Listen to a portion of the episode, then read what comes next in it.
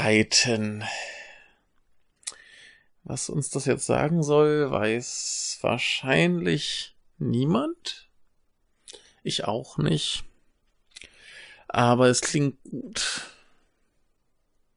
Also, was äh, passiert hier? Ich äh, bin allein, ganz allein, so allein. Und mein Gehirn, das äh, zerberstet in letzter Zeit äh, ganz furchtbar vor äh, Kummer, Sorgen, Panikattacken, Vorfreude und äh, genereller Ekstase. Das ist ein bisschen äh, schwierig auszuhalten, aber das hat äh, bald ein Ende. Äh, heute ist der 15.11. Wir sind noch ein bisschen weg vom großen Beginn der großen Reise äh, wer es noch nicht äh, mitbekommen hat. Ähm, ich verlasse Deutschland, ich haue ab, ich habe keinen Bock mehr auf diese Scheiße. Nee, also das äh, ist schon noch okay hier, aber ich muss mal was anderes machen.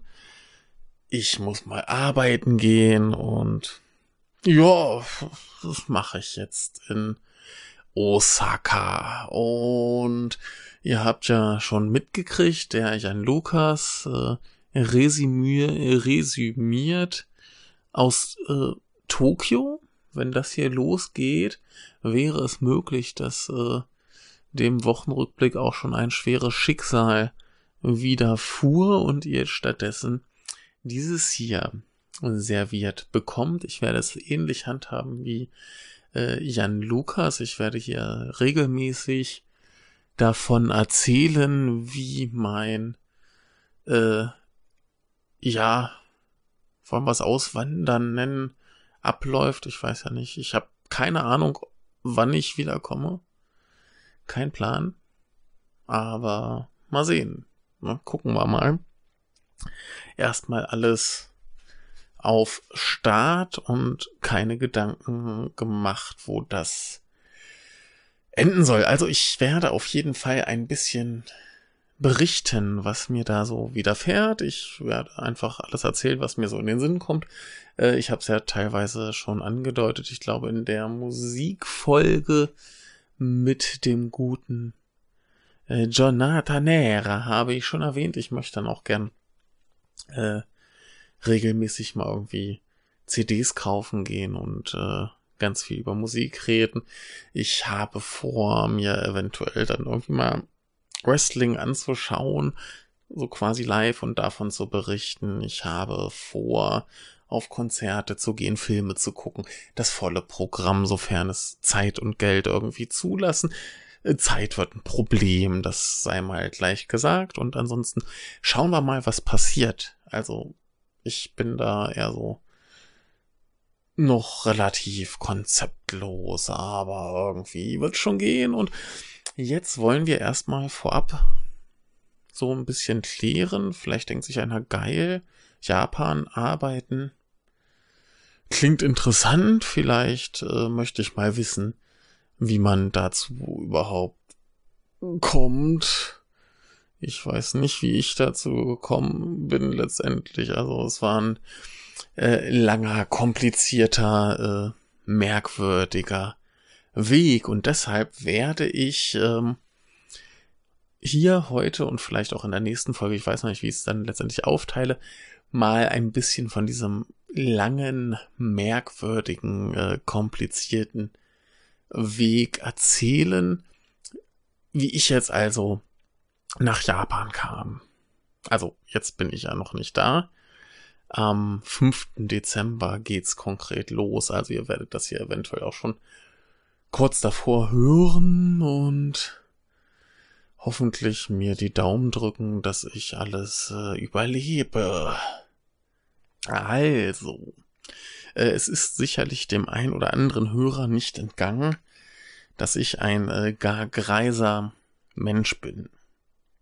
Das ergab sich irgendwann so, dass ich die Schule beendete, versuchte, eine Ausbildung zu machen, versuchte zu arbeiten mit Umwegen über diverse Schulen und Scheiße Bundeswehr gemacht und irgendwann war ich dann schon scheiß alt und dachte mir, das klappt alles nicht. Jetzt studierst du noch, beziehungsweise machst du erstmal ein Abi. Ja, Abi gemacht, dann bin ich studieren gegangen. Und was studiert man? Man studiert irgendwas, womit man viel Schotter macht. Oder man ist dann halt schon vom vielen, das klappt eh alles nicht, jetzt machen wir was, was Spaß macht. Und so bin ich gelandet bei der Japanologie. Ehrlicherweise eine dumme Idee. Ich bin stinkend faul. Ich bin sprachlich nicht besonders begabt. Ich kann nicht gut auswendig lernen schwierig, schwierig, schwierig, äh, dann Japanisch lernen zu wollen. Äh, machen wir es kurz. Ich habe das Studium überlebt. Ich möchte nicht sagen, dass ich es äh, toll abgeschlossen habe. Ich habe überlebt. Ähm, aber nach dem ersten Semester war dann auch so die Frage, also noch während des ersten Semesters war auch die Frage, also für viele ist es ja dann so, die kommen irgendwann nach Japan, haben dann schon ein paar Semester studiert und stellen fest, oh Backe, das ist nicht das, was ich erwartet habe. Das ist irgendwas anderes und das liegt mir nicht und dann brechen sie das Studium ab. Und damals äh, jemand aus meinem Jahrgang, mit dem ich da relativ gut befreundet war, der hatte eine japanische Freundin und er wollte mal wieder in den Urlaub nach Japan fahren, unter anderem sie zu besuchen. Und er hat dann so ein paar Leuten mal gesagt, hey, kommt mit. Bin ich mitgefahren. Und so kam ich das erste Mal 2000 und damals äh, nach Japan. Quasi 2009 muss das gewesen sein. Und äh, ja, ich habe tatsächlich äh, mir sehr viel Zeit gelassen mit dem Studium, wer das jetzt nachrechnen möchte. Ähm, bin ich da hingekommen und es war Tokio, also wie ich heutzutage sagen würde, nicht Japan. Also nicht, dass Tokio nicht toll wäre, aber Tokio ist irgendwie so ein Ding für sich und der Rest, soweit ich das beurteilen kann, soweit ich das Land bereist habe, fühlt sich total anders an. Also weiß ich nicht. Wer nach Tokio fährt, der hat erstmal Japan nicht gesehen, der hat Tokio gesehen. Ist auch schön, aber eben nicht alles. Eben nicht alles. In Japan gibt's noch andere Dinge außer Tokio. Aber Tokio nicht schlecht reden. Ich war da einen Monat lang, es war März. Und es gab ein paar Probleme mit den Mitreisenden. Das tut aber nichts zur Sache. Denn die Erkenntnis war erstmal, das ist es. Das ist geil. Das ist ziemlich geil und das ist ganz wunderbar und hier gefällt's mir sehr, sehr gut. Und ja, ne, haben wir erstmal ein bisschen äh, Tokio begutachtet. Ähm, was mir da aber auch schon aufgefallen ist, den meisten Spaß hatte ich und das ist ein Punkt, warum ich den Film Lost in Translation nicht mehr so gut finde, wie ich ihn früher mal fand. Ja, den größten Spaß dort hatte ich, wenn ich dann tatsächlich mal äh, alleine losgezogen bin, ähm, mir die Stadt alleine anzugucken. Ne, nicht irgendwelche Leute, die schon mal da waren und die dann sagen, hey, da ist cool, da ist cool, lass mal da hingehen und dann, weiß nicht, waren wir in äh, Harajuku Pizza essen, beziehungsweise beim Italiener. Ich weiß gar nicht, warum man in Japan zum Italiener gehen sollte, zumindest wenn man da nur zu Besuch ist. Denn äh, ich habe Pizza gegessen, weil ich so Spaghetti und so Kram halt nicht esse. Und die war halt einfach scheiße, die war richtig schlecht. Das war einer der wenigen Momente, wo ich in Japan wirklich schlechtes Essen bekommen habe und dann war es auch noch sauteuer. Oder wir waren auf äh, Odaiba. Odaiba ist ja irgendwie so eine Insel, glaube ich, in der Tokio-Bucht. Und das ist so der, der ultimative Pärchenort. So, da geht man dann mit der Liebsten hin und schäkert da ein bisschen rum. Da steht eine Freiheitsstatue, da ist irgendwie eine Brücke und da ist äh, dieses komische Haus von äh, Fuji Terebi, also so ein Kasten mit einer Kugel drin und dann sind wir da halt rein und haben Requisiten von irgendwelchen Fernsehserien angeguckt, von denen ich nicht wusste, dass sie existieren und deswegen dachte ich mir, ah, Requisiten. Naja, kann man machen, kann man sein lassen. Ähm, ja, ne, also insofern gab's da manchmal echt so Sachen, wo ich mir dachte, ja, ist okay. Schon irgendwie okay, aber die Erkenntnis kam dann so richtig, als ich da irgendwann mal allein losgezogen bin, festgestellt habe, ey, geil. Habe ich mir noch schöne Musik auf die Ohren gepackt. Und äh, ich weiß noch, ich habe, habe äh, ganz viel Ulme gehört und Blackmail und bin dann durch die Stadt, äh, bin in den Park, äh, bin zum, ich glaube, der Meiji-Schrein ist es. Und das war ganz wunderbar, mit dieser Musik auf den Ohren, da alleine durch diesen Park zu schlendern und sich das alles da anzugucken. Das Schöne in dem Park ist ja, dass man, wenn man drin ist, quasi äh, die Stadt nicht mehr sieht. So vor lauter Bäumen und Geilheit und so. Das ist äh, ganz, ganz toll. Und ja, ne, so ansonsten halt klar, so Sachen wie äh, Shibuya, die, die Kreuzung. Klar, hat man dann mal gesehen, ist irgendwie ganz cool, aber im Endeffekt ist es halt eine fette Kreuzung, wo Leute drüber gehen. Das ist einmal cool und beim nächsten Mal ist dann schon so ein bisschen die Luft raus. Und äh, dann mussten wir halt immer nach äh, Harajuku. Ja, ist nett. Ich weiß noch, ich bin dann irgendwann durch diese ähm, ich weiß nicht, wie die Straße heißt, das ist so eine ganz bekannte, wichtige Einkaufs-Fußgängerzonenstraße, äh, Fußgängerzonenstraße, das ist auch so ein Ding, ja, mm, das gibt's. Und ähm, ich bin da irgendwie durchgegangen und dann war da erstmal so eine so eine Westler-Rentner-Gruppe, so richtig schön mit Reiseführer vorne dran und Fähnchen.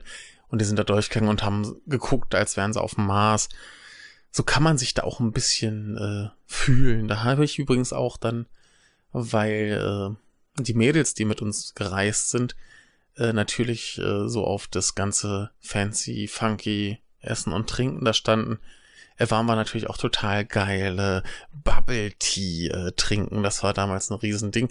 Ein paar Jahre später kam es dann irgendwann auch in Deutschland an und war dann auch relativ schnell wieder tot, meine ich mich zu erinnern. Oder gibt's noch Bubble Tea? Könnt ihr mir mal sagen. Ähm, naja, jedenfalls, äh, das war dann so ganz lustig. Da kann man halt wenigstens lustige Beobachtungen machen. So rein vom Einkaufen her ist das jetzt vielleicht nicht so mein, äh, meine Ecke. Aber es ist ganz cool, da kann man gut Leute beobachten. Ich habe damals auch ähm, versehentlich ein Video gedreht, das exakt so lang war wie ein Lied meiner Band und dann haben wir einfach das quasi ein bisschen bearbeitet, dass man die Leute nicht mehr so erkennt. Also alles in, in äh, schwarz-weiß mit ganz, ganz viel Kontrast, dass das alles so kaum noch zu erkennen ist, aber man sieht halt, das sind Menschen und so und dann haben wir das sträflicherweise als Musikvideo missbraucht. Oh, ja, ja, ja, damals im Krieg. Ähm, genau, und das äh, war so alles dann ganz cool und Ach nee, ich war ja noch dabei, wie ich da alleine durchlaufe. Erst kommt diese Rentnergruppe auf dem Mars und zum Schluss äh, kam die Außerirdische. Denn als ich dann quasi aus dieser Straße hinten am Ende rauskam, kam mir entgegen eine äh, riesig große Blondine in so einem lockeren Sommeroutfit, ähm, Modelfigur und äh, die ist da voll rein und alle haben geguckt, als wäre jetzt irgendwie, äh, keine Ahnung, Jesus Christus auferstanden. Das war wunderbar. Ja, und ähm, so habe ich das erste Mal dann ein bisschen Japan erlebt. Ich weiß auch noch beim Konbini äh, gab es immer so ein tolles Schild mit einem Elefanten im Superheldenkostüm und das war der SS-Elefant. Also Security Station heißt es, aber ja, der SS-Elefant ist ein Superheld. Ähm, lassen wir mal so stehen. Und während dieses, während dieser Reise. Also waren wir aber halt auch nicht nur in äh, Tokio, wir waren auch in Kamakura. Ähm, da gibt's glaube ich nur so richtig zwei Sachen zu berichten. Einmal gibt's da so eine große Buddha-Statue und, und Daibutsu und erstmal hat der irgendwie so Fensterklappen am Rücken, dass auch mal die Sonne reinscheint. Keine Ahnung. Und man kann halt reingehen und sieht man, dass der einfach ein Hohlkopf ist. Also, armer Buddha, bist ein Hohlkopf. Ähm, und wir waren essen. Ich glaube, das war so, so ein Okonomiyaki-Restaurant. Und ähm, ja, was davon hängen geblieben ist, war, wir hatten noch von der japanischen Freundin meines Kumpels äh, ein paar Freundinnen dabei. Und die waren schmächtig und winzig. Also die eine war, glaube ich, wirklich nur so knapp über 1,40 Meter groß und sehr, sehr zierlich. Und ähm, die dachten sich dann halt, ah, wir haben große, dicke deutsche Männer dabei und nicht ganz so große, dicke deutsche Mädchen. Und dann können wir mal richtig fett Essen bestellen. So, haben sie gemacht. Da haben wir so viel gegessen, wie wir Hunger hatten. Und war halt noch was über. Und plötzlich stürzen sich diese kleinen, zierlichen japanischen Mädchen da drauf, als gäbe es äh, kein Morgen. Und wie wir hinterher erfahren haben, also nachdem die dann weg waren, ähm, war das eins dieser Restaurants, wo man Strafe zahlt, wenn man nicht auf ist. Und so haben sich diese armen Mädchen dann die Reste halt noch reingestopft, allen Schmerzen und jedem Völlegefühl zum Trotz, alles in den Wanst und das tat mir doch ein bisschen leid. Also ich hätte schon noch was essen können. Ich war halt satt, aber da geht dann halt noch was rein, wenn's muss. So haben's die Mädchen gegessen. Tja, schade. Ähm, wir waren in Kyoto und haben uns da natürlich die üblichen Schreine angeguckt und so weiter und so fort. Äh, war sehr, sehr schön. Kyoto ist ganz, ganz wunderbar. Ähm, die beeindruckenderen, die beeindruckenderen äh, Kyoto-Aufenthalte hatte ich dann aber später, als ich nochmal in Japan war. Und äh, so war das alles schon sehr schön, sehr nett. Haben wir uns da halt ein bisschen was angeguckt. Gab es einen Schrein mit irgendwie keine tausend Statuen, die alle sehr, sehr spektakulär aussahen. Äh, gibt's halt so eine riesige Buddha-Statue und es gibt äh, einen Tempel, wo irgendein Fest war, wo wir hingegangen sind. Da war da so ein, eine Schlange von Menschen, also eine Menschenschlange. Und dachten wir uns, stellen wir uns Mann. Ich weiß gar nicht, ob irgendwer eine Idee hatte, wofür wir uns da anstellen, aber die haben uns einfach mal angestellt. Macht man halt so und dann guckt man mal, was da kommt. Und dann sind wir, äh, mussten wir erstmal unsere Schuhe ausziehen. Die wurden eingetütet, haben wir da in einer Tüte mitbekommen. Denn man kann ja in Häusern keine Schuhe tragen. Dann ging es da irgendwie so eine Treppe runter in die Finsternis. Und das war sehr finster. Und man hat dann gehört, so die Pärchen, wo die Frauen dann irgendwie so ein bisschen ängstlich kreischten und sich an ihren starken Männerarm festhielten. Und dann war der Zweck dieses Tunnels, der es letztendlich war, irgendwie auch klar. Irgendwann kam noch ein Raum mit einem Stein, der beleuchtet war. Und ich weiß bis heute nicht, wofür dieser Stein gut ist. Also falls es jemand weiß, äh, gerne kommentieren. Ich habe keine Ahnung. Ja, und so ging dann eben irgendwann nach den ersten paar Eindrücken die erste Japanreise zu Ende. Und irgendeinen Abend saß ich in der Bahn, guckte aus dem Fenster, dachte mir, jo, das is es. Joa, haben wir weiter studiert. Dumme Sache war, trotz all guter, aller guten Vorsätze und allem, das ist es Gefühl, wurde ich weder fleißiger noch kompetenter und die nächsten Semester wurden erstmal eine ziemliche äh, Quälerei. Ja, und die Quälerei, die äh, bedeutete für mich, dass es irgendwann hieß, alle gehen nach Japan oder zumindest viele. Das Problem war, mein Jahrgang war der wahrscheinlich größte, den unsere Uni im Fach Japanologie je gesehen hat. Wir waren ungefähr 120 Leute und unsere Uni hatte damals schon viele Austauschplätze. Mittlerweile sind es noch mehr, glaube ich. Aber eben nicht für 120 Leute. Unsere Dozentin hat sich auch die Semester über viel, viel Mühe gegeben, äh, Leute auszusieben. Mich hätte es auch fast erwischt. Ich habe mich im dritten Semester noch klammheimlich durch den äh, dritten Versuch gemogelt. Da waren, ich, noch so 12, 15 Leute, die noch den äh, berüchtigten dritten Versuch äh, machen mussten. Und das Problem war, äh, nach dem zweiten Versuch bin ich zu meiner Dozentin gegangen und habe gesagt, was muss ich tun, damit ich diese Klausur bestehe? Und dann hat sie meinen Zweitversuch angeguckt und meinen Erstversuch, hat mir noch eine Predigt gehalten zwischendurch und dann sagte sie irgendwie, ja, ne, also dann schreiben Sie mal die Ferien über jeden Tag zehn Seiten Kanji. Zehn Seiten Kanji heißt für mich, das dauert ungefähr, wenn ich die schön voll schreibe und schön klein schreibe, das dauert so knapp acht bis zehn Stunden.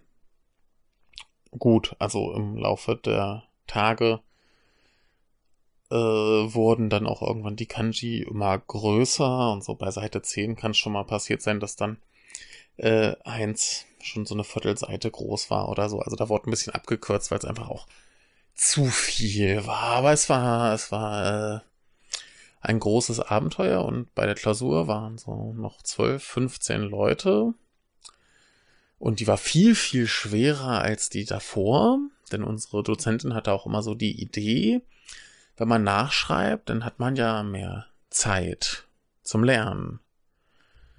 Und andere Dozenten würden sagen, diese Zeit mehr zum Lernen, die braucht der Student, der durchgefallen ist, um auf das Niveau zu kommen, was er vorher hätte haben sollen. Aber sie sagte sich, mehr Zeit zum Lernen heißt höheres Niveau. Und äh, ja, von diesen 12, 15 Leuten, die da noch mitgeschrieben haben, war ich 50 Prozent der Leute, die es noch geschafft haben. Das war ein bisschen garstig.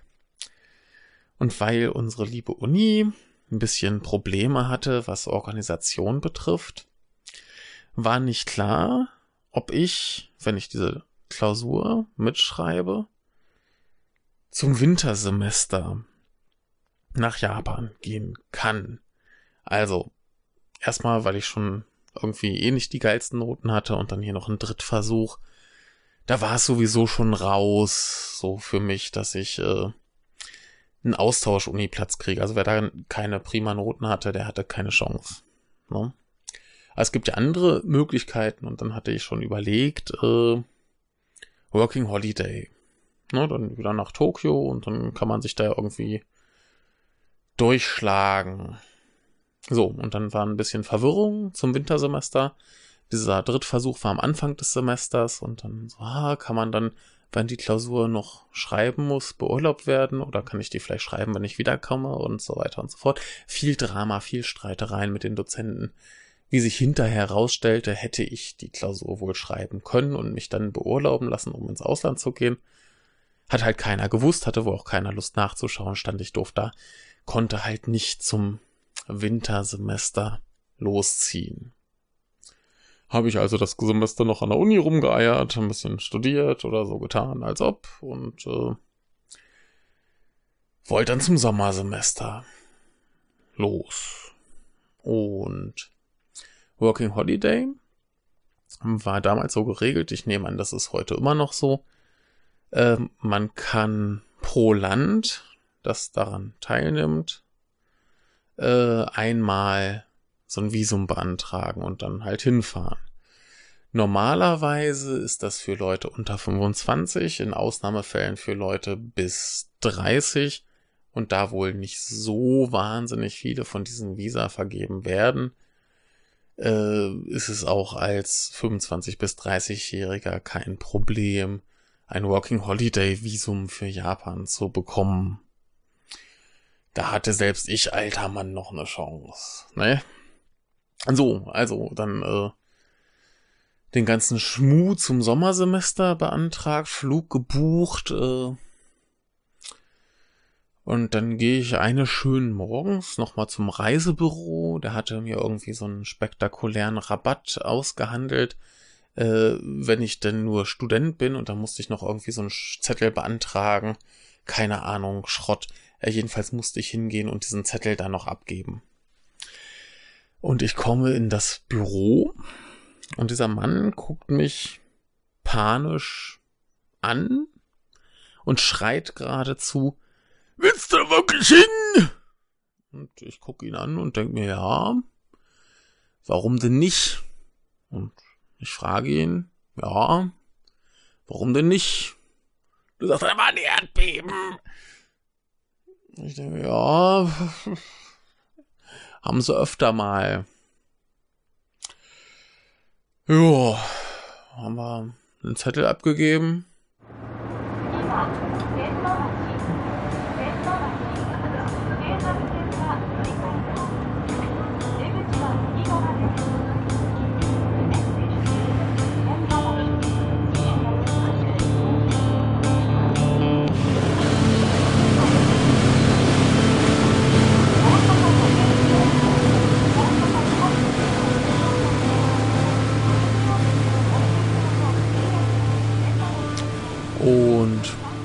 Dann anschließend vom Reisebüro nach Hause komme, mal den Computer an,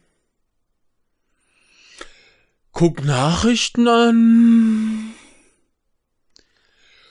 Ja, und da war gerade der 11.3.2011.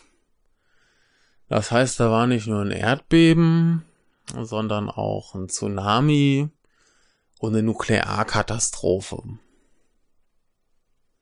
Ich hatte gerade meinen Flug gebucht.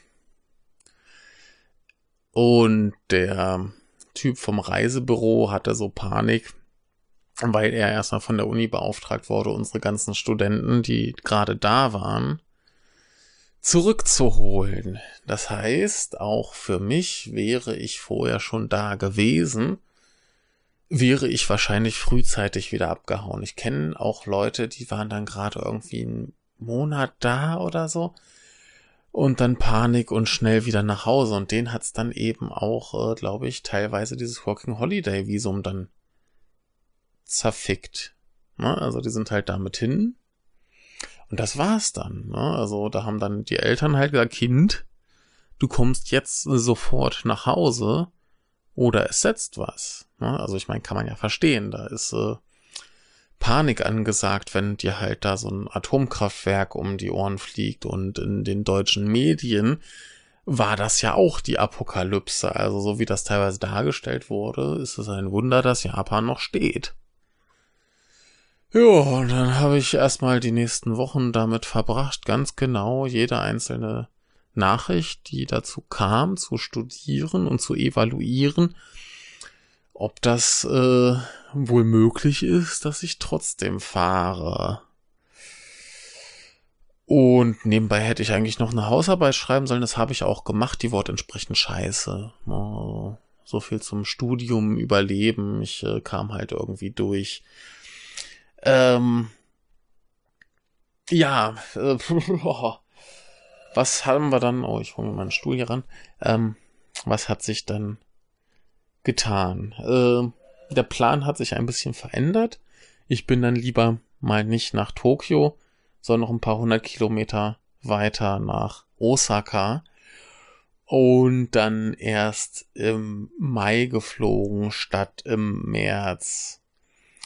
Da hatte sich die Lage so ein bisschen beruhigt, ob das sicher war, weiß der Geier, keine Ahnung. Ich war dann halt da 2011 also Mai 2011 bis März 2012 da gewesen. Und da gibt's ganz, ganz viele abenteuerliche Geschichten zu erzählen. Das ist dann vielleicht was für eine andere Folge. Heute erstmal nur so viel.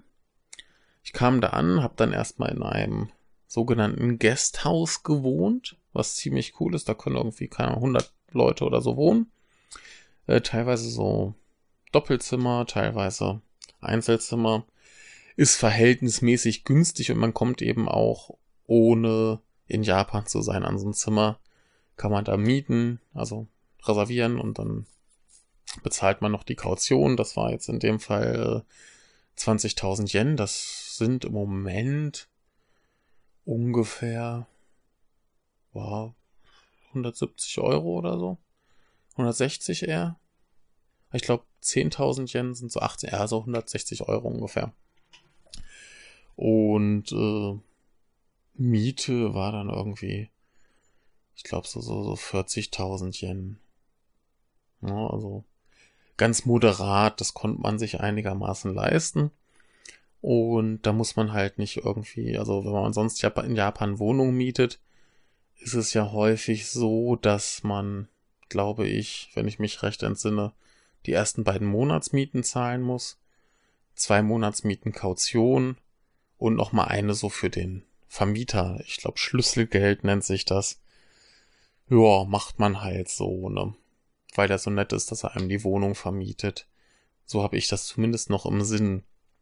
Und ähm, insofern sind dann diese, diese Guesthouses relativ komfortabel. Das Personal kann in der Regel auch Englisch. Also da muss man jetzt nicht fließend Japanisch können. Da, wo ich war, muss man halt mindestens einen Monat bleiben. Aber wenn zum Beispiel auch einen Monat nach Japan will, dann ist das halt auch mal ganz schön. Ne? Dann kann man da schön wohnen. Das, das Gute ist halt, die Zimmer sind relativ klein. Es gibt äh, so für alle geteilt ähm, Küche und Bad. Aber da gibt's halt auch irgendwie eine Waschmaschine und vor allem ähm, sind da eben auch Leute, also auch Japaner, die dann halt Lust haben, mit Ausländern Kontakt zu haben, die ein bisschen Englisch können, Englisch lernen wollen. Und dann findet man relativ schnell Anschluss. Ne? Also die sind dann halt auch gern bereit, wenn man Probleme hat, dass man, dass die einem helfen oder die wollen mal einen Ausflug machen, dann kann man da halt kollektiv hinfahren. Und ja, wie gesagt, man, man hat relativ schnell Anschluss, relativ schnell Unterstützung. Und man findet sich da dann doch recht zügig zurecht.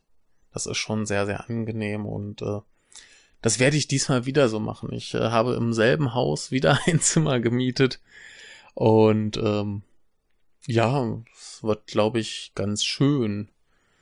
Denn äh, erstens weiß ich, was mich erwartet. Ich weiß, wo ich da bin. Ähm, und äh, ja, wie gesagt, ich fahre jetzt auch diesmal wieder so ohne so direkt Anschluss zu haben. Also ich kenne halt noch so ein paar Leute, so ein paar von unseren ehemaligen Austauschstudenten wohnen da halt, ein paar äh, von den deutschen Studenten sind halt gerade da. Und ich kann bestimmt auch noch mal ein paar Leute, die ich so kennengelernt habe, kontaktieren. Aber es ist schon netter, dass, wenn man dann von der Arbeit mal nach Hause kommt, dass da einfach irgendwer ist. Vor allem muss ich mich halt um so Schnickschnack wie äh, Internetanschluss, äh, Fernsehen und so nicht kümmern. Das ist da alles inklusive und das ist sehr, sehr gut. Und das ist so ein, so ein ähm, vierstöckige, also Erdgeschoss, drei Stockwerke drauf. Und dann kann man auch noch oben aufs Dach, äh, die haben halt oft so, so Flachdächer. Und da kann man dann prima auch mal feiern. Also wir haben da ganz, ganz furchtbare äh, Saufgelage veranstaltet. Ich weiß noch einmal, ähm, saßen wir da so mit allen möglichen Bewohnern des Hauses und da war ein Russe und ich hatte ein Tetrapack Shochu. Das ist so ein Schnaps, den gibt's aus verschiedenen Dingen, gibt's aus Getreide, gibt's aus Reis, aus Kartoffeln. So ungefähr. Und der schmeckt ganz gut, den kann man auch ganz gut mischen. Und das Problem ist, äh, ich finde halt, dass der gut schmeckt, aber sonst irgendwie niemand. Das heißt, es wollte niemand meinen Schutschuh mit mir trinken. Aber der Russe wollte generell gern mit mir trinken, weil der jedes Klischee, das man von Russen haben mag, äh, durchaus bestätigt. Und ich weiß nicht, äh, ob es wahr ist, jedenfalls kommt man dann logischerweise drauf, so anzustoßen und äh, wie kann man in den verschiedenen Sprachen anstoßen. Und er meinte irgendwie auf Russisch gäbe es wohl, je nachdem, mit wem man trinkt und zu welcher Gelegenheit, ganz, ganz viele Wörter. In meinem Kopf schwört gerade noch die Zahl 17 rum, ich kann es aber nicht äh, verifizieren oder falsifizieren. Falls irgendwer Russisch kann und sich da auskennt, äh, könnt ihr das auch gerne in die Kommentare schmeißen. Äh, jedenfalls habe ich mit dem äh, alle Wörter, die ihm eingefallen sind, ausprobiert. Und dann war auch mein Tetrapack relativ leer und äh, der Weg hinab zum Zimmer war sehr, sehr abenteuerlich. Ich glaube, das war eine der besoffensten Nächte, die ich in äh, Japan hatte. Ah, da gibt's noch ein paar andere. Das sind aber, glaube ich, dann auch eher Geschichten für ein anderes Mal, denn das ist äh, geht sehr ins Detail und sehr ins unangenehme Detail, denn da sind später noch schlimme Dinge passiert. Ja, was aber auch relativ cool an diesen Häusern ist, äh, dass man eben auch, äh, also bei uns war es dann so im Eingangsbereich, war so ein kleines Tischlein mit so Werbeflyern und Heften und so Kram. Und da waren immer wieder Stellenangebote drin. Denn, oh, ich habe ja vorhin mit den äh, mit den Regelungen fürs äh, Working Holiday angefangen und nur gesagt, wie alt man sein muss. Ähm, kommen wir da nochmal zurück, kurz, um das äh, zu erläutern. Ähm, wie gesagt, man muss, man darf höchstens 30 Jahre alt sein, das ist absolutes Maximum, besser noch unter 25. Und man muss quasi vorweisen ein Flugticket und 2000 Euro. Ich glaube, alternativ kann man auch 3000 Euro vorweisen. Und dann kann man quasi das beantragen. Man muss dann noch irgendwie eine Wohnung haben oder so. Dann kann man sich so ein Gasthaus suchen. Und dann kann man quasi dieses Visum beantragen. Man muss dafür irgendwie keine Arbeit haben oder so. Die kann man sich dann suchen. Oder aber, ich weiß es von einer Bekannten, die äh, hat das über eine Agentur gemacht. Da hat sie vorher noch dann ähm, also als sie da ankam in Japan, hat sie noch einen Sprachkurs bekommen. Und dann wurde ihr von denen quasi Arbeit vermittelt. Das kostet dann, glaube ich, auch nochmal extra. Aber äh, da kenne ich mich nicht so aus. Sie war aber doch, äh, glaube ich, ziemlich zufrieden, wie das ablief. Macht halt weniger Stress. Du kriegst noch einen Sprachkurs und äh, da sind Leute, die sich um sich, äh, um dich kümmern. Und ja, in meinem Fall war das jetzt aber so, ich wohnte in diesem Haus und dann standen da diese Flyer und Hefte und so. Und ähm, ja, letzten Endes äh, stehen da halt Stellenangebote ganz oft drin. Es gibt auch so Seiten wie äh, Gaijinpot fällt mir spontan noch ein, die eben auch viel vermitteln, wo aber sehr oft ähm, eher so Praktika drin sind. Also wer jetzt zum Beispiel äh, Ingenieur ist und irgendwie bei einer Autofirma enden möchte in Japan, der könnte da, glaube ich, ganz gut was finden. Aber ansonsten, ja, das war, glaube ich, nicht so ergiebig. Ich habe dann mehr gefunden über diese Hefte und Flyer und hatte dann relativ zügig so einen kleinen Job zum äh, Flyer verteilen für eine Englischschule. Das war aber, hoch, ja, ja, hat nicht viel Geld gebracht. Also ein Großteil des Geldes, das ich äh, verdient habe, habe ich auch schon für die Fahrt dahin verschwendet. Und hinterher kam noch so viel rum, dass ich da irgendwie mal ein bisschen Essen von kaufen konnte. Also das war echt nur so, so, so Gelegenheitsarbeit, war auch tierisch unregelmäßig und ähm, sehr unangenehm. Ich kann mir kaum was Unangenehmeres vorstellen, als halt auf der Straße zu stehen und Leute anzuquatschen, ob sie nicht irgendwie Englischunterricht äh, nehmen wollen. Und ähm, da kam es dann auch, dass eine, eine niedliche kleine Großmutter an mir vorbeiging. Ich äh, begrüßte sie, hielt ihr einen Flyer hin und sie sagte Chine und zog von dannen. Äh, ich schaute etwas blöd, denn das heißt so viel wie stirb. So in Befehlsform. Und das ist nicht so höflich und äh, mein Japanisch war gut genug, dass ich es verstehe, aber nicht gut genug, um da jetzt spontan drauf äh, zu reagieren. Das ist ein bisschen schade. Hm. Aber äh, Rassismuserlebnisse sind auch noch mal so eine Geschichte für sich. Da kann ich, glaube ich, noch mal separat drüber reden. Ähm, ja, so hatte ich aber jedenfalls meinen ersten Job in Japan. Der führte eigentlich zu nicht viel, aber ich hatte zumindest schon mal das Gefühl, dass ich irgendwie sporadisch was Sinnvolles tue und damit auch irgendwie ein, wenigstens ein bisschen Geld verdiene. Ähm, dann habe ich irgendwann eine Bekannte von der Uni getroffen. Die hat mir den zweiten Job vermittelt. Das war ganz wunderbar. Und zwar war das ein, äh, eine Arbeit, die daraus bestand, dass ich in einem Café saß. Ich bekam jedes Mal ein Freigetränk. Und dann habe ich darauf gewartet, dass Kunden kamen, mit denen ich mich dann auf Englisch unterhalte. Und das war's. Der ganze Job bestand nur daraus, Konversation zu führen. Und das war ganz angenehm, denn auch wenn keiner kam, dann konnte ich da halt sitzen und irgendwie Zeug machen und warten, dass jemand kommt und wurde trotzdem bezahlt. Also es war jetzt nicht so nach äh, erfolgreichem Kunden, dass ich dann bezahlt wurde, sondern ich wurde immer bezahlt und das war ganz schön. Die Leute waren sehr nett. Äh, hat jetzt auch nicht zum Leben gereicht, aber den Job habe ich dann auch noch relativ bis zum Schluss äh, so für nebenbei behalten, dass ich, dass ich mal, keine Ahnung, wenn ich bei meinem Job, den ich dann später hatte, ähm, wenn ich da dann mal frei hatte, dass ich dann auch teilweise dann einfach mal dahin bin. Der Vorteil war, ich musste dann, um zu der Arbeit zu kommen, sowieso einmal quer durch die Stadt. Also mein richtiger Arbeitsplatz war in Higashi, Osaka, also im Osten. Kurz äh, bevor es dann schon aus der Stadt rausgeht, Richtung Nada. Und der, der andere, dieser Konversationsjob, äh, der war in äh, Shin Osaka, also ganz im Norden. Aber äh, Osakas äh, Geografie machen wir auch nochmal separat. Das äh, wird alles ganz schön. Und falls ihr noch Sachen habt, die ihr gern wissen wollt, äh, auch einfach mal Fragen stellen. Ich werde euch gern alles, was ich weiß, erzählen.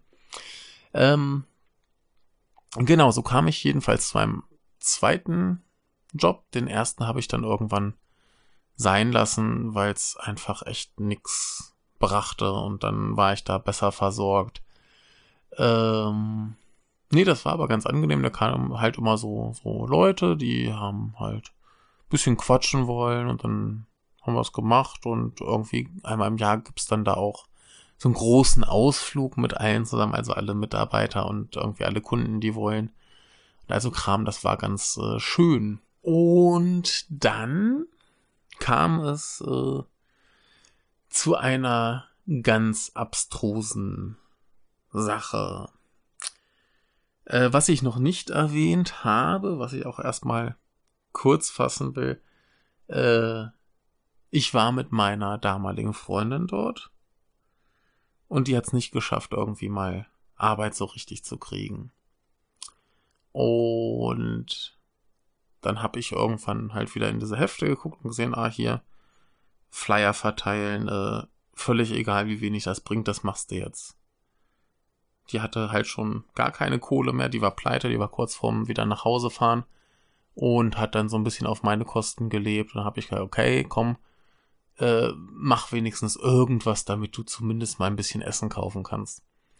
Und dann hat sie sich da beworben, ist dahin und ich bin auch mit ihr hin. So kurze Hose, T-Shirt. Oh, war halt sau warm im Sommer. Und irgendwann kommt sie raus, sagt, komm mit. Und der Chef sagt zu mir, ey, du bist doch Deutscher, kannst auch Englisch und zu ihr genauso und äh, ob wir nicht lieber Lehrer bei ihm werden wollen. Und so kam ich an meinen äh, Englischlehrerjob. den werde ich gerne irgendwann auch nochmal äh, ausführlicher ausführen. Ähm, aber ja, das Lustige war, der Chef, der hat auch noch eine Nachhilfeschule. Da hatte ich nicht viel mit zu tun. Der hat auch noch eine Bar. Und ihr könnt euch denken, wohin das führte, nämlich äh, zu ganz viel Arbeit und ganz viel Abenteuer und ganz viel Elend. Ähm, ja, genau, aber äh, so habe ich dann da nach vier Monaten Arbeitssuche äh, quasi zwei Arbeitsplätze gehabt, wo ich genug verdient habe, dass ich meine Zeit rumgekriegt habe. Also da kam mir sicherlich auch zugute einmal, dass 2011 eben aufgrund des Unglücks nicht so viele Ausländer da waren. Also da war auch einfach dann nicht viel zu holen. Osaka ist ja auch immer noch ein bisschen weniger populär als Tokio. Und dementsprechend äh, hatten wir vielleicht ein bisschen Glück. Ähm, andererseits äh, hatte mein Chef mit Englisch-Muttersprachlern ganz schlechte Erfahrungen gemacht und hat sich dann gefreut, mal irgendwie äh, Deutsche zu haben. Äh, denn viele andere Englischschulen, die äh, wollen eben schon, dass man dann irgendwie wenigstens, wenn man nicht Muttersprachler ist, was auch viele verlangen, dass man wirklich in irgendeinem englischsprachigen Land geboren ist, dass äh, man dann wenigstens irgendeine ordentliche Qualifikation hat. Und blöd, wie wir waren, haben wir auch nicht dran gedacht, vorher mal einen ordentlichen Englisch-Test zu machen, dass wir nachweisen können, hier, krasse Englisch-Skills. So, ne? Also wir sind da auf blauen Dunst gefahren. Und das würde ich keinem empfehlen. Macht wenigstens vorher irgendwie so einen Test, dass er nachweisen könnt, hier, ich kann voll gut Englisch. Das könnt ihr ja eh alle. Ähm, bisschen Glück gehabt, äh, bisschen mehr Glück gehabt als Verstand. Jedenfalls äh, kam ich dann so zu dieser Arbeit und einerseits hat's schon Spaß gemacht und zwar ziemlich viel Spaß. Andererseits gab's aber äh, intern gewisse äh, Spannungen und Probleme. Und das Ende vom Lied war, dass ich mit meinem Chef erstmal Urlaub auf Okinawa gemacht habe weil er sich so gefreut hat, dass ich aufgrund dieser Spannungen und Probleme äh, nicht gekündigt habe und stattdessen fleißig weitergearbeitet habe. Und der Okinawa-Urlaub ist nochmal eine ganz andere Geschichte. Äh, ihr hört schon, also selbst das, das Vorgeplänkel zum eigentlichen, ich komme mal nach Osaka, das hat schon genug Stoff für, naja, also ich, ich kenne genug Leute, die sagen, ey, schreib doch mal lieber ein Buch darüber, vielleicht mache ich das ja noch. Ähm, dann wird das alles noch viel detaillierter ausgeführt. Aber äh, wir, wir waren halt nicht nur auf Okinawa Urlaub machen, wo sich mein Chef fast äh, wortwörtlich totgelacht hätte, sondern irgendwann, als es dann nach Hause ging, sagte er auch, lieber Michael, das war äh, cool hier, äh, du kannst jederzeit zurückkommen und ich kümmere mich ums Visum und so und ich war auch irgendwann mit der Chefin nochmal so gegen Ende essen und sie fragt mich halt so, ja und? Wie hat's dir so gefallen? Und ich sag so, ja eigentlich äh, ziemlich gut und sie hat mich so ziemlich verdattert angeguckt und meinte so, ja, aber du hast doch nur gearbeitet. Dazu sei gesagt, äh, ich habe sehr viel gearbeitet. Ich habe mehr gearbeitet, als ich hätte arbeiten sollen. Es war wirklich enorm und äh, da freue ich mich auch schon wieder drauf. Jedenfalls sagte ich ihr, ja, oh, das war doch okay, die Arbeit hat auch Spaß gemacht und das war doch so ganz okay. Und dann hat sie auch gesagt, ja, in dem Fall komm bitte wieder her.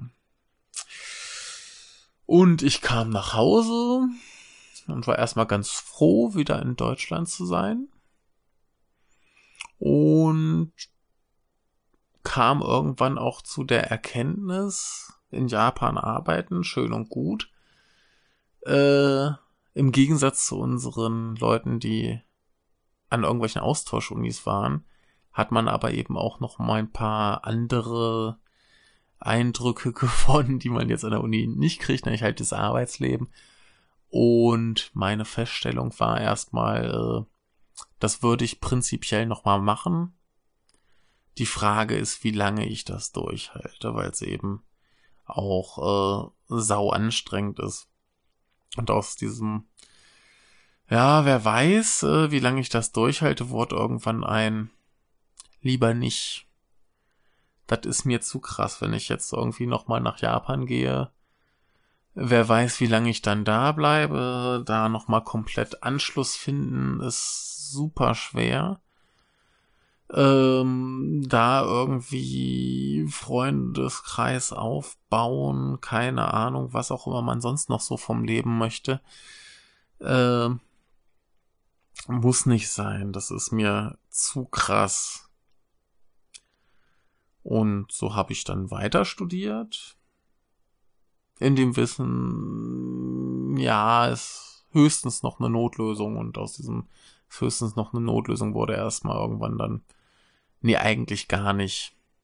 Urlaub reicht hin. Und dann habe ich irgendwann beschlossen, dass ich noch Master mache. Und dieser Master hat sich enorm hingezogen, weil ich keinen Plan hatte, was ich mit mir und meinem Leben überhaupt anfangen soll. Und so hat sich der auch noch mal ein, zwei Jahre gezogen. Also ich hätte locker zwei Jahre früher fertig sein können äh, wenn ich auch meinen Dozent meine Masterarbeit verlegt hätte für ein Jahr. Vielen Dank dafür.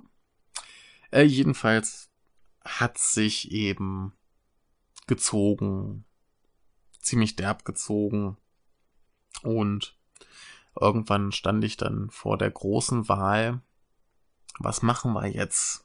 Und dieses, was machen wir jetzt, endete erst damit, dass ich sehr, sehr halbherzig äh, Bewerbungen geschrieben habe. Also ich habe geschrieben, manchmal habe ich mir auch Mühe gegeben, manchmal war es eher so ein, ja, machen wir mal, äh, Stelle klingt cool, aber ich habe gerade auch keine Zeit, ich muss noch eine Masterarbeit schreiben, ich schluder da mal was hin, schick's mal weg und guck, was passiert.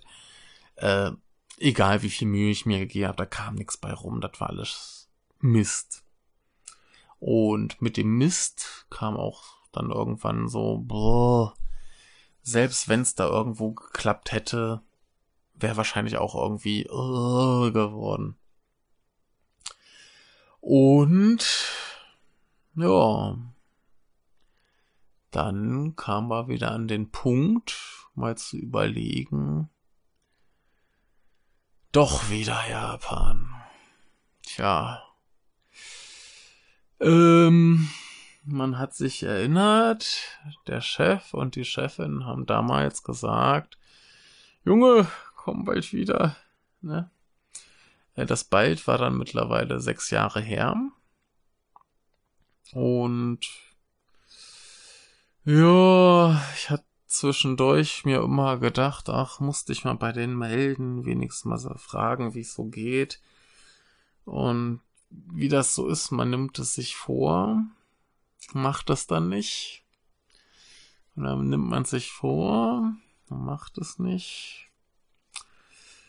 Und in dem Fall habe ich es mir vorgenommen und sofort gemacht. Und das war ganz lustig. Ich habe die eigentlich nur so über einen Facebook-Chat da angeschrieben, weil ich auch irgendwie, keine Ahnung, ich wollte da jetzt nicht über die offizielle Firmenseite dann E-Mails dahin schreiben, bla, habe ich da einfach mal äh, auf Facebook angeschrieben, so, hallo, wie geht's denn so? Und hat die Chefin geantwortet und meinte so, ja, ist alles, alles wie immer, uns geht's ganz gut, aber alles wie immer, hier passiert nicht viel. Haben wir noch so ein bisschen gequatscht. Und dann war es vorbei. Gespräch beendet. Und direkt nach diesem Gespräch hat sie offenbar mit dem Chef geredet. Denn dann kam die Antwort, äh, also was heißt die Antwort? Dann kam noch eine Nachricht, äh, wann fängst du denn hier wieder an? Ja. Und da haben wir den Salat, ne? Das hat dann noch ein bisschen gedauert, bis ich mich da wirklich zu durchringen konnte. Das musste alles nochmal genau überlegt werden. Und das musste ich ja auch mit der äh, Familie geregelt werden, denn ohne noch ein bisschen Unterstützung hätte ich das, glaube ich, so wahrscheinlich nicht auf Reihe gekriegt. Wer weiß das schon. Also, selbst wenn sie jetzt gesagt hat, nee, finden wir total beschissen, wollen wir nichts mit zu tun haben, hätte es wahrscheinlich trotzdem gemacht und trotzdem irgendwie hingekriegt. Das wäre sehr, sehr traurig geworden. Und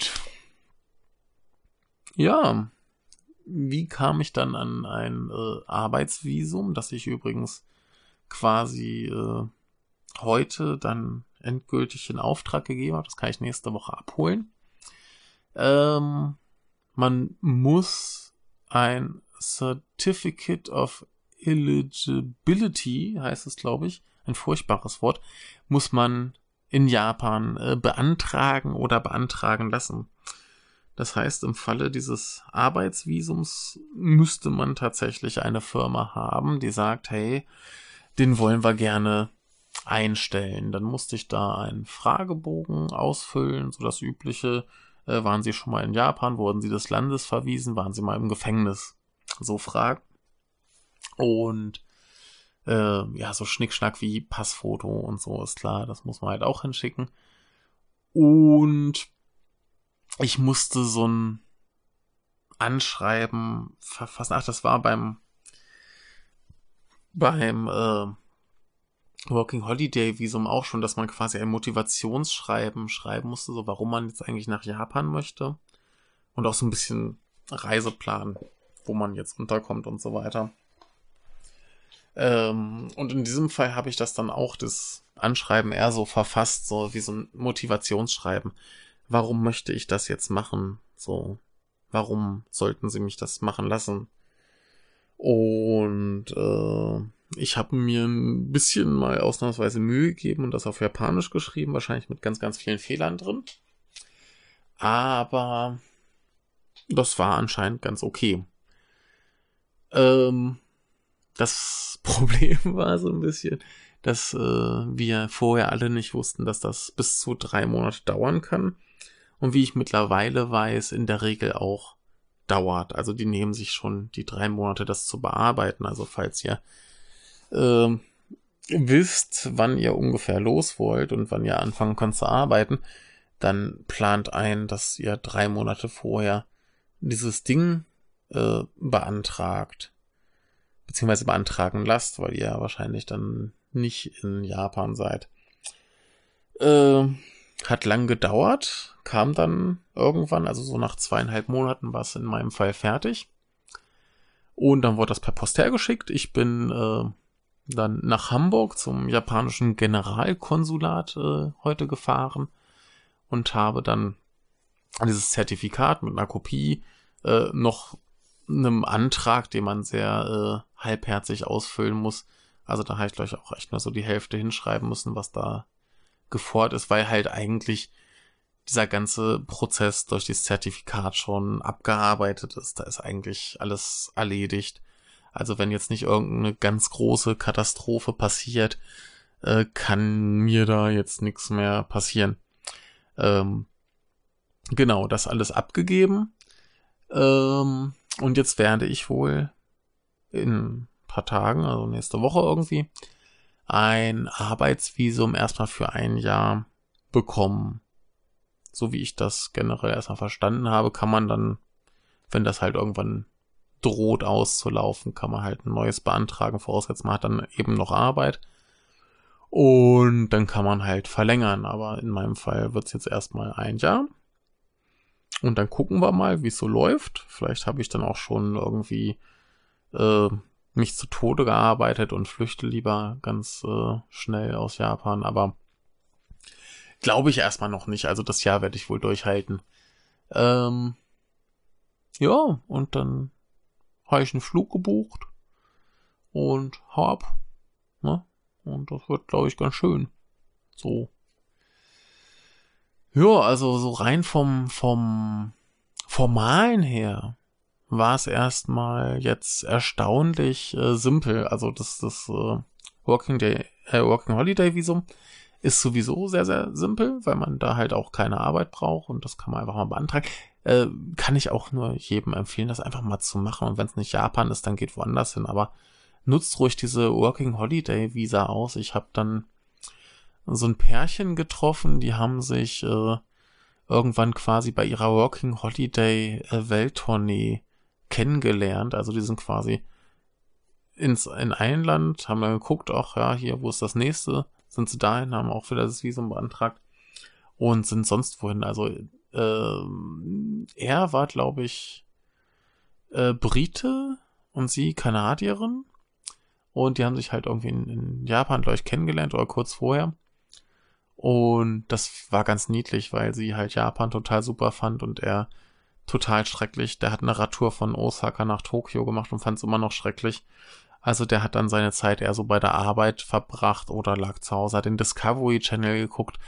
Das tat mir so ein bisschen in der Seele weh. Ähm ja, aber äh, rein vom Vorgang her ist ein Working Holiday Visum kein Thema. Das hat auch wirklich nur ein paar Tage gedauert, bis das genehmigt war. Also wie es jetzt auch wieder nur ein paar Tage dauert. Ähm, und diesmal war es auch super simpel. Du musst nur eben den Job haben. Also ich kenne Leute, die sind auch dann irgendwie losgezogen, haben versucht in Japan entweder so per Touristenvisum oder per Working Holiday Visum Arbeit zu finden und sind aber einfach gescheitert, dass sie da nichts gefunden haben. Insofern, wenn man es sich leisten kann, ist es vielleicht keine schlechte Idee, wirklich mit so einer Agentur Working Holiday zu machen, weil man bei einer Firma landet, die einen gut findet, drauf zu hoffen, dass die dann vielleicht sagen, okay, wenn du noch bleiben willst oder später noch mal herkommen willst, dann kümmern wir uns drum, dass du ein Visum bekommst. Und da hatte ich jetzt, glaube ich, mal wieder mehr Glück als Verstand. Muss man halt auch irgendwie mal haben dürfen. Bei mir ist genug schief gegangen und äh, so bin ich jetzt an Arbeit in Japan gekommen und so werde ich äh, dann das äh, schöne Deutschland erstmal hinter mir lassen und dann gucken wir mal, wie es weitergeht. Äh, ihr werdet hier von mir regelmäßig irgendeinen Schmu hören, wie es denn gerade so läuft. Äh, wir stellt ruhig gerne Fragen. Ich werde auch gern noch hier alle möglichen angeteaserten Themen und äh, Geschichten auspacken, äh, was auch immer ihr hören wollt. Soll mir recht sein und äh, weil ich ja auch, wie gesagt, so ein bisschen mehr dann mal wieder hier Musik auspacken will. Wir hatten ja früher immer, als wir noch die, die coolen äh, Folgen mit allen möglichen Themen und äh, vor allem voller Besetzung gemacht haben, da hatten wir immer Musiktipps. Und deswegen gibt es jetzt einen Musiktipp. Und zwar habe ich was ganz äh, Obskures vielleicht ähm, hat wahrscheinlich noch kein Mensch gehört. Also doch ein paar haben es schon gehört. Aber ich glaube, die haben noch keine CD oder so. Äh, hier ist zumindest noch angekündigt. Und zwar heißt die Band Schlafsack. Also wie das Ding, in dem man schläft. Äh, nur klein geschrieben. Und das ist eindeutig der beste Bandname, den die Welt je gesehen hat. Und die haben auf ihrem YouTube-Account, der heißt Schlafsack JP. Es gibt auch einen äh, Twitter-Account, der heißt äh, auch at Schlafsack JP, also einfach zusammengeschrieben in diesem Fall. Und die haben halt äh, auf diesem YouTube-Kanal, äh, glaube ich, auch so ein paar Live-Videos, die ganz schön grausig klingen, aber die haben ein Musikvideo zu einem Lied namens ILYL und das ist richtig, richtig geil. Ähm, ist so ein bisschen guter äh, Punkrock mit so einer leicht Hot Water Music mäßigen äh, Stimme, also ein bisschen so, ah, nee, kann ich nicht nachmachen. Und äh, ja, ist cool, sollte man hören, macht Spaß. Schönes äh, Strandvideo, äh, passiert glaube ich ein bisschen Blödsinn. Ähm, und da habt ihr wenigstens mal was, das äh, noch keine Sau kennt. Also dieses Video wurde 1022 Mal abgespielt, hat nur 24 Daumen nach oben. Da könnt ihr noch äh, ganz vorn mit dabei sein, diese Band zu entdecken und sie dann äh, zu feiern, wenn es soweit ist. Ist das nicht schön? So, aber ähm, wir haben jetzt hier schon über eine Stunde rumgeseiert. Äh, ich habe ganz viel angekündigt, was äh, kommen könnte, eventuell auch tatsächlich kommt. Schauen wir mal, ob ich nicht irgendwas vergesse. Falls ich was vergesse, könnt ihr gerne anfangen zu äh, pöbeln und mich anzuprangern und zu sagen, hey Michael, du hast doch gesagt, du wolltest mal über japanische Toiletten reden. Was ein sehr interessantes Thema ist. Also in meiner ersten Japan-Reise kam ich zurück mit sehr, sehr vielen Toilettenfotos, weil vorher alle ankamen, ja, hier, die Japaner, die haben doch immer hier diese funky Cyber-Cyber-Toiletten, die dir irgendwie den Hintern scannen und dann zielgerichtet die Kackebrocken vom Po schießen. Äh, ich habe recherchiert. Ich habe sehr genau recherchiert. Ich sollte wieder recherchieren. Toiletten in Japan sind ein interessantes Thema. Oder auch äh, Essen, Trinken, kann ich auch viel erzählen. Äh, Bargeschichten gibt's einiges. Also da, da kommt noch viel auf euch äh, zu. Und ja, ja, kommen wir hier erstmal zum Ende. Ihr wisst jetzt, wie ihr erstmal, falls ihr in Japan arbeiten wollt und noch jung und dynamisch seid, äh, wie ihr da arbeiten könnt.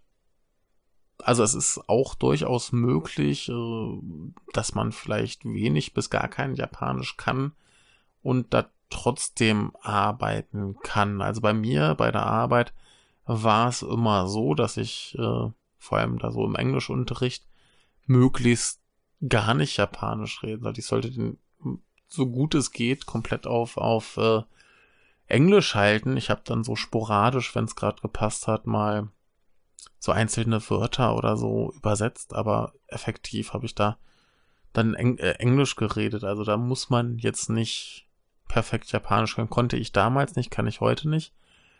Und ähm, genau, kommen wir noch ganz kurz äh, dazu, warum ich jetzt eigentlich das so mache. Und äh, erstens war so die Erkenntnis, das wirklich Schlimme beim letzten Mal waren private Geschichten. Das war nicht die Arbeit an sich. Ähm, dann, also die Arbeit hat schon so prinzipiell Spaß gemacht und auch die, die langen Arbeitszeiten haben mich jetzt nicht so gestört. Ähm, dann ist das Ding wirklich, da kam ich jetzt so quasi auch problemlos ran, was auch immer schön ist, aber nee, ich kenne auch äh, jetzt den Chef. Ich weiß, dass der ein relativ angenehmer Typ ist, zumindest wenn man mit seiner Art klarkommt, die nicht immer so die freundlichste ist. Der sieht auch eher so ein bisschen aus wie so ein, wie so ein Yakuza-Schläger, das ist total super. Und äh, nee, aber die Chefin ist auch total nett und deswegen da kenne ich die Leute. Ich weiß, äh, was das für eine Arbeit ist. Ich weiß, dass ich das kann und dass mir das Spaß macht. Also ich hatte jetzt schon doch ein paar Berufe quasi mal probiert, so Jobs und so Kram. Und wenn ich mal so zurückdenke, äh, ja, das war so der, der Spaß gemacht hat. Wo ich auch wirklich an der Arbeit Spaß hatte und der abwechslungsreich war und wo ich kreativ sein durfte und ja, es ist schöne Arbeit. Also so Jan Lukas ist ja auch gern mal unterwegs und sagt so, ja, hier Englischlehrer, das ist ja so der Job, den jeder Ausländer in Japan macht, so ein bisschen abfällig. Äh, nee, das, das macht Spaß, das ist schöne Arbeit. Also ich hatte da Schüler von zwei Jahren bis 60 Jahre. Und wenn ihr wissen wollt, warum man und wie man Zweijährigen äh, Englisch beibringt, das kann ich gerne in einer anderen Folge erzählen. Ich sage nur, äh, ich äh, sehe sehr gut aus im Winnie Pooh-Kostüm. Ähm, genau, nee, aber wirklich, ich, ich kenne die Leute, mit denen ich arbeiten muss. Ich kenne die Arbeit, die ich machen muss. Ich kenne die Gegend. Ich weiß, dass mir die Gegend sehr, sehr gut gefällt. Also, ähm, ich war heute nee, erstmal ist so das Ding Trier. Ne, jetzt war ich lange in Trier. Und Trier hat mich mittlerweile so richtig angeekelt. Also nicht, dass es eine schlimme Stadt wäre. Trier ist eine schöne Stadt. Aber ich möchte da nicht bleiben. Ich möchte da nicht versauern. Und das Ding ist auch, wenn ich mir jetzt denke, so, ich möchte irgendwann mal eine gute Arbeit haben in einer größeren Stadt, dann muss ich irgendwie gefühlt erstmal in die größere Stadt und kann dann da suchen. Also vielleicht gehe ich jetzt nach Osaka, mache diese Arbeit eine Weile und suche mir dann da was anderes, was Besseres, was besser bezahltes vor allem. Also die Bezahlung ist jetzt nicht so der Hammer, man kann halt von leben. Ähm, aber so, so erstmal in eine größere Stadt, raus aus dieser Tristesse, also so, so, so äh, sehr ich ein paar Menschen da auch mag und äh, vermissen werde, es ist, äh, es, es geht nicht in Trier zu bleiben, das ist keine Option. Und ähm, wenn ich mir in größere Städte angucke, wie gesagt, ich war dann heute in Hamburg, dieses äh, Visum quasi äh, bestellen. Ähm, ich kam in Hamburg an, dachte mir erstmal geil, Zivilisation. Und in Hamburg hat man ja selbst noch beim Karstadt das Gefühl, dass dieser Laden relevant ist. Da ist ja so viel los und da gibt's so viel Kram und das Ding ist so groß. Da denkt man echt so Karstadt, geil. Dann geht man zum Saturn rein, da sich geil, Riesending. Da kann man noch richtig Filme kaufen, ne? Also gefühlt ist diese diese Filmabteilung im Hamburger Saturn so groß wie der komplette Trierer Saturn. Was ist der Trierer Mediamarkt? Der Saturn ist ja immer noch zweistöckig. Ähm, das ist schon mal eine ganz andere Welt, aber äh, übrigens muss ich sagen, die, die Tauben in, in Hamburg, die klingen echt komisch, die machen komische Geräusche. Ah, ihr wisst, ja, ich weiß, ein Möwen. Ja. ähm, nee, aber irgendwie war auch ganz schnell so das Gefühl, ja, Hamburg ist cool. Aber das ist jetzt nicht das Ding, dass ich da sitze und mir denke, oh, geil, hier will ich bleiben. Und Osaka schon. Das ist groß, das ist geil. Und da kann man sich äh, wohlfühlen. Und so das Ostende, wo ich da jetzt wieder arbeiten werde, das ist äh, eigentlich schon sehr, ja, hat schon so, so ein Kleinstadt-Dorf-Feeling äh, man kann aber auch in 20 Minuten mit der Bahn wirklich in die Innenstadt fahren, wo dann richtig groß Halligalli ist. Man kann sogar noch hinlaufen, sind dann so Stunde, anderthalb ist man in der Innenstadt. Ähm, aber man kommt äh, sehr, sehr schnell dahin, wo man dann auch so richtig Spaß hat. Und äh, man kann aber auch irgendwie eine halbe Stunde in die andere Richtung auch laufen oder so. Und dann ist man schon mitten auf dem Berg äh, zwischen Bäumen und hat Natur und das ist toll. Und deswegen, also die Gegend ist ganz wunderbar, die Stadt ist ganz wunderbar. Die Menschen sind äh, ganz anders als in Tokio, viel entspannter, viel lustiger. Ähm, die Bekannte, die mir diesen einen Job da besorgt hat, die äh, beschrieb den Unterschied zwischen Tokio und Osaka Menschen. So in Tokio hast du die ganzen äh, Landeier, die nach Tokio gehen, um cool zu sein und sind sie damit beschäftigt, cool zu sein. Und im Osaka hast du halt lustige Leute, die einfach irgendwie ihr Leben leben und Spaß daran haben. Und wie sie Spaß daran haben, habe ich irgendwann gemerkt, als ich an der Ampel stand. Dann kam so ein Radfahrer, vielleicht so Mitte 40 oder so, hält vor mir an, piekst mir mit dem Finger im Bauch und fährt lachend weg. Und das ist so mein, mein Gefühl von äh, Osaka. Das sind einfach lustige Menschen. Ja, also ähm, eine von unseren Dozentinnen, die hat auch mal so eine Geschichte erzählt. Sie ist ja äh, aus, also in Tokio hat sie gelebt lange Zeit und wollte dann irgendwann von Osaka nach Tokio fahren und geht da irgendwie an Bahnschalter und sagt zum Bahnangestellten, ja, guten Tag, ich würde gerne nach äh, Tokio fahren. Dann sagt dieser Bahnangestellte, ja, machen Sie das doch. ne, so, so, das, das, das ist Osaka, das ist äh, schön, das ist spaßig. Äh, das liegt mir mehr. Also bitte, jeder, der Tokio liebt, liebt äh, Tokio, es ist toll, ich mag Tokio, aber äh, mein Herz gehört Osaka.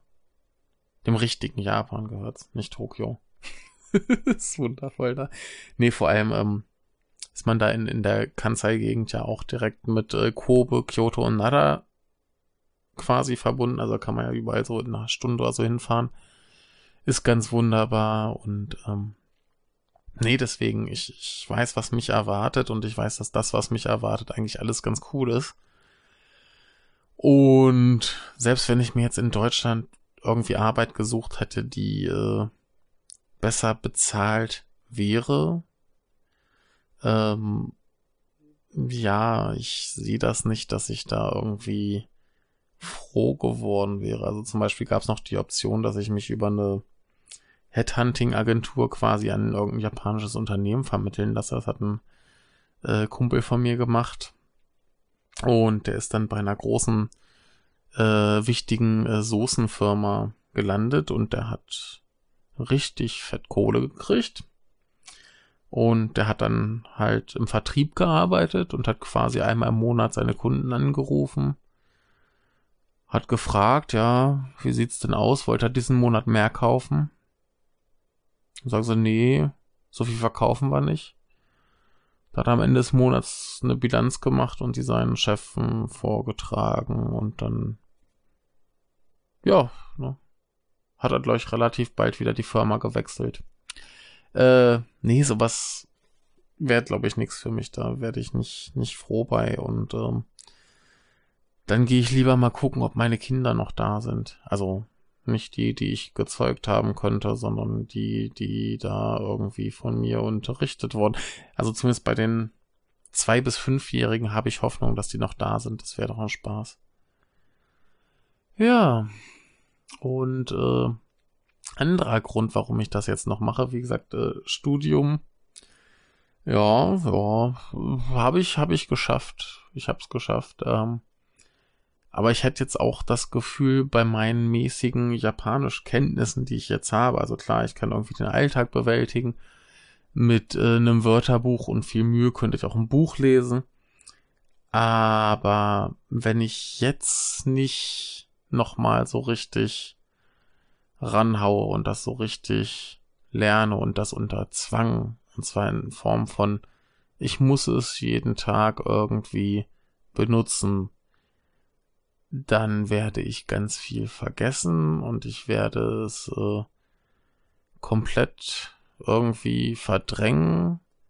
Und irgendwie wäre dann das Studium zu einem großen Teil gefühlt nutzlos gewesen. Ich meine, was bringt mir ein Japanologiestudium, wenn ich nicht wenigstens halbwegs vernünftig Japanisch kann? Das wäre traurig, das wäre sehr traurig. Und dementsprechend ähm, muss ich dann nochmal wenigstens jetzt hier unter Zwang ein bisschen ordentliches Japanisch lernen. Das muss jetzt sein. Sonst sitze ich dann irgendwann da, kann kein Wort mehr und denke mir, ja, pff, ewig studiert, war nix wert. Ne? Also, was heißt nix wert? Da hätte ich immer ein paar gute Sachen gelernt, gute Sachen erlebt, äh, hier meine wunderbaren Podcast-Menschen kennengelernt. Und nur dieses Studium führte dazu, dass ihr diesen wundervollen Podcast hören könnt, quasi den hauptsächlichen Podcast, den äh, wichtigsten Podcast äh, in eurem Leben.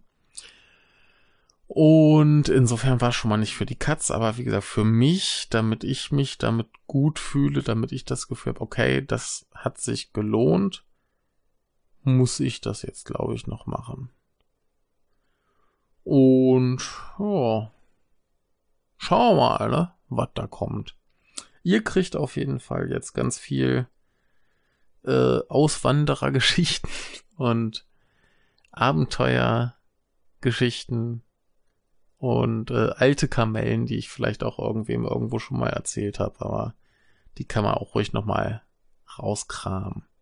So, in diesem Sinne jetzt aber wirklich Schluss. Das war jetzt auch alles ein bisschen zu chaotisch. Ich habe mir aber auch vorher keine Notizen gemacht und einfach mal ins Blaue gequatscht. Äh, ich bin im Moment eh nicht zu gebrauchen.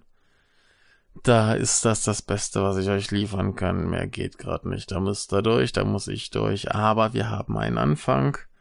Wir haben Ale, wir haben Osaka und was das miteinander zu tun hat, weiß niemand so genau.